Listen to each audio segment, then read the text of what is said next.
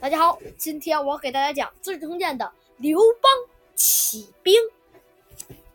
那刘邦起兵呢，这里边呢涉及到的人物很少很少很少，所以呢我就不在最开始就说了。我因为他就除了刘邦以外，他就涉及到一个那个沛县的县令，除了其他人完全就没有了。然后其他人呢，如果还涉及到的话，我会在这个故事里边讲的。秦朝末年，沛县有个叫刘邦的人，他长着高鼻梁、大脑门，两只眼睛像天上的星星一样闪闪发光。生下来的时候，他左侧的大腿上就长了七十二颗黑痣。哎呀，我心说这七十二颗黑痣，这个这这这不是正常人呀！人们都说他长大后肯定会是个非常了不起的人物。刘邦性格爽朗大方。从来不斤斤计较，看见别人有困难，总是会热情地给予帮助，因此当地认识他的人都很喜欢他。刘邦虽然是一个普通老百姓，但他心里有远大的志向，盼望能干出一番惊天动地的大事儿来。后来，刘邦成了一个小小的亭长，亭长呢，就是基本就是一个地方的什么。就是管什么张三偷了李四的瓜，然后去抓张三啥的这些事儿，反正呢就是管一个当地的什么，就管当地的各种杂事儿。有一年，他奉命押送一批一人，嗯，有些史料呢也说是一批犯人，嗯，去骊山给秦始皇做陵墓。那其他的史料呢也说，就是说这个秦末的这个冤假错案很多，所以呢这个。人跑了一大半儿，但是呢，这个里面他是说，可是人们不愿意去干这样的的苦差事，半路上逃走了一大半儿。那刘邦心想，照这样的情形发展下去，到了骊山人也都跑光了，自己不但讨不到好处，还会被重重的惩罚，那何必自讨苦吃呢？想到这里，他改变了主意。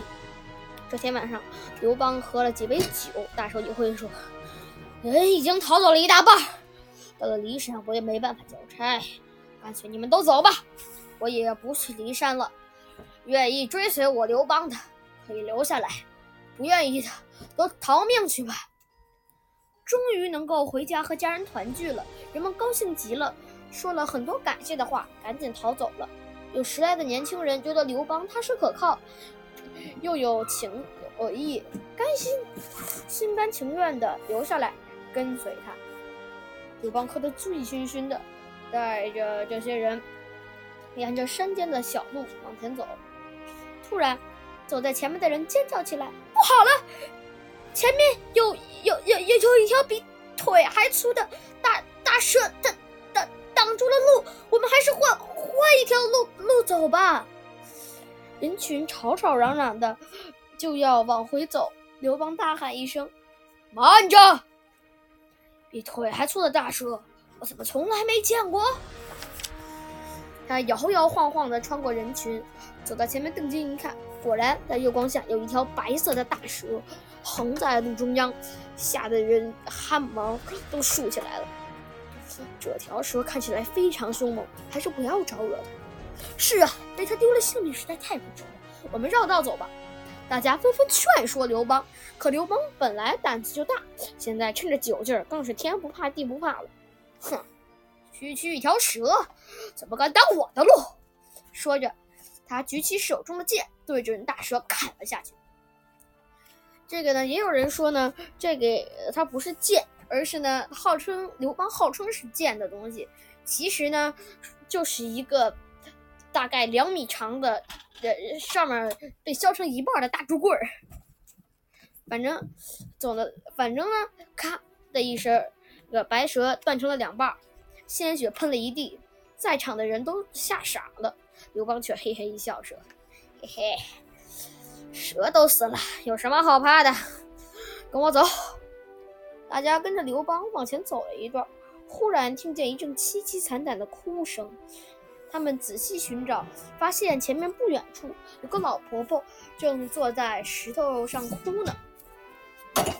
那这里呢，就是刘邦斩白蛇。我们这儿的原文只有一行，但是呢，我们也讲一下。刘季备酒。夜静泽中有大蛇当镜，即拔剑斩蛇。的意思呢，就是刘季备酒，哎，就是刘邦喝醉了。夜静则中，夜间从小路哎走到虎爪地，哎，其实也就是走山路了。有大蛇当镜，遇到一条大蛇挡在道上，即拔剑斩蛇。他拔出剑，斩杀了大蛇。那我们继续讲故事。这个刘邦好奇地问：“老人家，天这么黑了，您为什么就在这里哭啊？”老婆婆哭着说：“我儿子被杀了，我我能不哭吗？”“哦，他是被什么人杀的？”刘邦问。“唉。”老婆婆叹着气说：“我儿子是白帝子。”他听说赤帝子要进墓里，就变成一条白蛇挡在路中央，想看看赤帝子什么模样。谁知被那个赤帝子杀了，我儿好可怜呐！白帝子和赤帝子都是传说中的神仙。老婆婆的话让所有人都大吃一惊。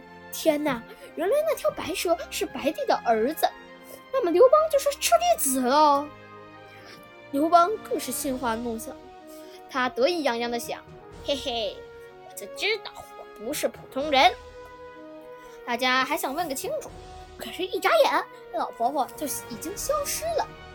普通的老婆婆怎么可能走这么快？不用说，老这个老婆婆不是凡人，而是天上的神仙来点拨人们的。大家由此认定刘邦是神仙派来解救人们的，对他更加死心塌地了。出了这么稀奇的事，一定会传得沸沸扬扬的。如果传到秦二世的耳朵里，那刘邦的脑袋可就保不住了。于是刘邦为了活命，带着人逃到了一座山里。果然，天下没有不透风的墙。刘邦斩白蛇的故事很快就传了出去。很多年轻人听说后，都到山上去寻找刘邦。说来也怪。不管刘邦藏在哪什么地方，人们总是能容易的找到他。原来刘邦藏身的地方，天空中总是有一团紫色的云气围绕，人们更人们更加坚信刘邦是真龙天子，追随他的人也越来越多了。但是呢，我觉得哈，就如果他真的是紫色的云气围绕的话，也。不一定是件什么好事，因为确实会遵循他的人越来越多。但是，那如果秦二世也知道的话，假设他要想抓捕刘邦，他也可以看见那个云去追呃去找刘邦吧。陈胜呃吴广起义之后，这个沛县县令也打算带着百姓去加入起义军。这时候，他的部下这个曹萧何和曹参提醒他：哎，咱们知道萧何和曹参都是这个。刘后期刘邦的著名的部下，他提醒他，因为呢，这次呢是这个刘邦，相当于他不是当了沛公嘛，那沛县县令手底下的人也都归他管了，所以呢，他就得到了这两个人。那个萧何和曹参提醒他说：“您是秦朝的县令，百姓的父母官，如果突然让百姓背叛朝廷，恐……”他们恐怕不会听您的。听说刘邦在外面召集了不少人，已经形成了一股不小的力量。如果您把刘邦找回来，帮忙他，让他出头露面，这件事情就容易多了。我不知道是不是我听另外一个版本哈，他说呢，他应该还有继续的提醒，就是呢，如果这次起义成功了，对，就是。